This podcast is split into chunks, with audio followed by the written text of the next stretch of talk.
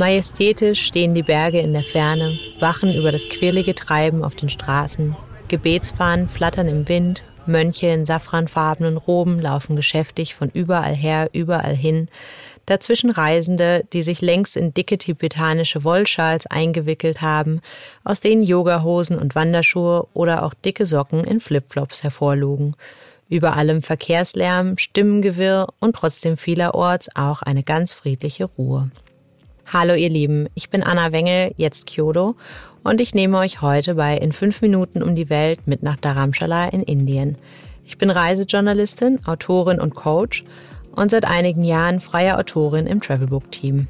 Ich war vor ein paar Jahren mehrere Monate in Indien und da am Beginn der Reise in Dharamshala, das liegt im nordindischen Bundesstaat Himachal Pradesh. Ich habe da in der Nähe meine Yoga-Ausbildung gemacht. Naja, und dahin nehme ich euch heute in unserem heutigen Podcast mal mit. In fünf Minuten um die Welt. Der tägliche Reisepodcast von Travelbook. Heute geht's nach Dharamshala. Entweder oder. Schnelle Fragen in 30 Sekunden. Auto oder öffentliche Verkehrsmittel? Zu Fuß. Pärchen oder Familienurlaub? Pärchen- und Freundeurlaub geht auf jeden Fall gut. Entspannung oder Abenteuer? Eher Abenteuer. Kultur oder Party? Kultur. Teuer oder günstig? Günstig. Highlights, Lowlights, Must-Sees. Die Travelbook-Tipps. Was ist ein Highlight? Ein Highlight ist auf jeden Fall McLeod Ganj. Das ist ein Vorort von Dharamshala im Norden und der ist besonders tibetisch geprägt. Viele Tibeter haben hier Exil gefunden. Es gibt jede Menge Geschäfte mit Kleidung, Kunsthandwerk und natürlich auch jede Menge Restaurants mit tibetischer Küche. Und nicht zuletzt ist McLeod Ganj das Zuhause des 14. Dalai Lamas, aber dazu kommen wir gleich noch. Aber entsprechend ist McLeod Ganj wie ganz Dharamshala voller buddhistischer Gläubiger und das allein macht schon diese ganz besondere Stimmung hier aus. Wo gibt es die besten Restaurants?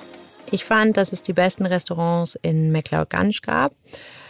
Natürlich sehr viele einheimische, typische Local-Restaurants, aber vor allem auch einfach super nette Cafés. Viele mit Traumaussicht auf die Berge, da würde ich mich einfach mal durchprobieren.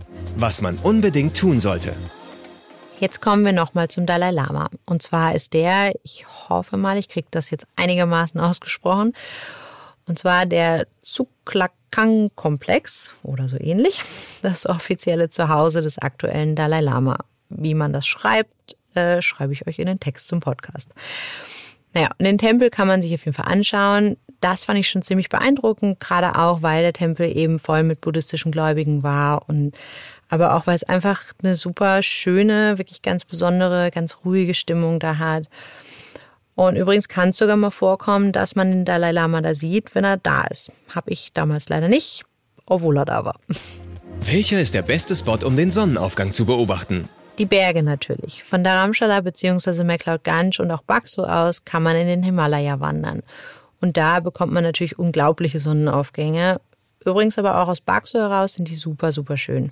Geld, Sicherheit, Anreise. Die wichtigsten Service-Tipps für euch. Wie viel Geld sollte man für eine Woche einplanen? Für Unterkünfte könnt ihr in Dharamshala irgendwas um 8 Euro pro Nacht bezahlen oder auch an die 100. Das kommt auf euren gewünschten Standard drauf an. Essen ist natürlich günstiger, wenn es in den einheimischen Restaurants stattfindet. Die hippen Cafés und Touri-Lokale sind ein mini bisschen teurer. Wie kommt man am besten hin? Ich würde sagen, mit dem Bus oder einem privaten Auto. Wir hatten damals zu zwölf einen Shuttle vom Flughafen. Das ging ganz gut. Local-Busse sind natürlich wie immer günstiger. Do's and Don'ts. Ein Don't ist auf jeden Fall das. Nehmt euch am Anfang nicht zu viel vor. Kommt erstmal in Dharamshala an und gewöhnt euch an die Höhe. Je nachdem, wo ihr seid, kann die einem schon mal ganz schön zusetzen. Mir ging es auf jeden Fall in Bakso auf ungefähr 2100 Metern die ersten Tage gar nicht gut. Ein anderes Don't ist Piercen. Typisch Yoga-Ausbildung haben einige von uns irgendwann spontan beschlossen, sich da ein Nasenpiercing zuzulegen, unter anderem ich.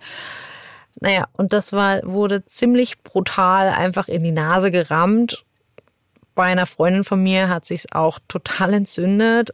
Vermutlich auch, weil das mit den Hygienestandards, sagen wir mal, relativ war.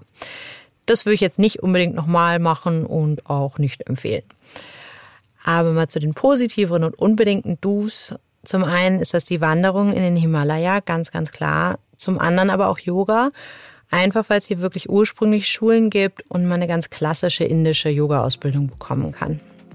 Ihr Lieben, das war's nun schon wieder. Wir sind am Ende unserer Zeit in Dharamshala angekommen. Ich hoffe, ihr konntet ein bisschen was mitnehmen und wünsche euch eine ganz tolle Indienreise, wenn ihr denn hinfahrt. Mein Name ist Anna Wengel, heute Kyoto.